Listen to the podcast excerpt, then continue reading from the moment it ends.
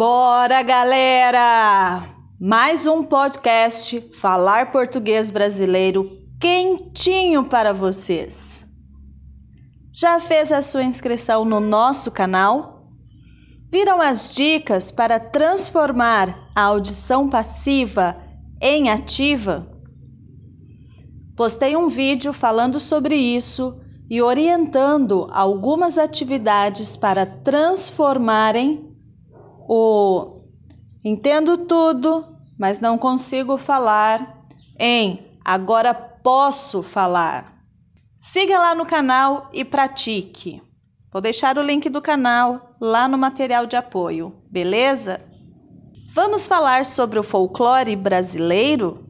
O conjunto de expressões culturais populares passadas de geração para geração e que identificam os aspectos da identidade nacional, como, por exemplo, as lendas, os mitos, as festas e comidas típicas, é chamado de folclore. O nosso folclore é amplo e, em suas origens, contou com atributos das culturas portuguesas, africanas e indígenas. Nas escolas, a expressão cultural é comemorada no mês de agosto. Eu me lembro de como era gostoso, no tempo escolar, os conteúdos relacionados ao folclore, as danças que preparávamos para as apresentações, os trabalhos, os pratos típicos e assim por diante. As turmas eram divididas em grandes grupos regionais e dedicávamos o mês todo de agosto para as apresentações no último dia, para toda a comunidade. Escrever este episódio é relembrar do período escolar. Vou falar um pouco sobre as principais lendas brasileiras e deixar alguns links no material de apoio para vocês lerem mais, beleza? A Yara, ou a Mãe d'Água, é uma sereia. Já viram uma sereia?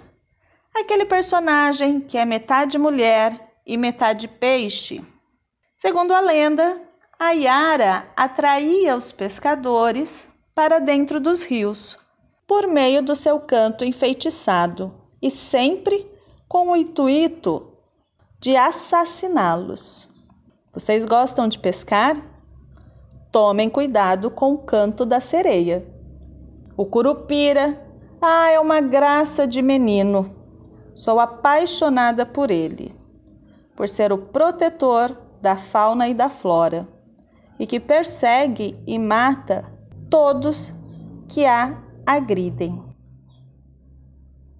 Suas características são de um menino com cabelos vermelhos e com os pés virados para trás.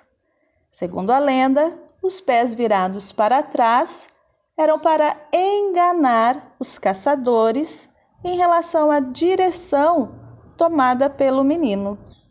Penso que está faltando mais curupiras hoje em dia para proteger as nossas florestas. A mula sem cabeça teve um romance com o padre. Que horror! Após o romance, a mulher foi amaldiçoada e transformou-se em um quadrúpede acéfalo que galopa soltando fogo. E o que será que aconteceu com o padre, hein?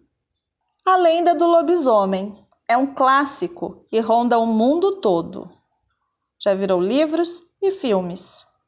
Um homem, após ser mordido por um lobo, se transforma nesse animal na noite de lua cheia. Sai nessas noites procurando as vítimas para tomar o seu sangue ou simplesmente matá-las. Dizem que pode ser executado com uma bala de prata ou a objetos cortantes também feitos de prata. Essa lenda chegou ao Brasil por meio dos portugueses durante o período colonial. Meninas, temos que tomar cuidado.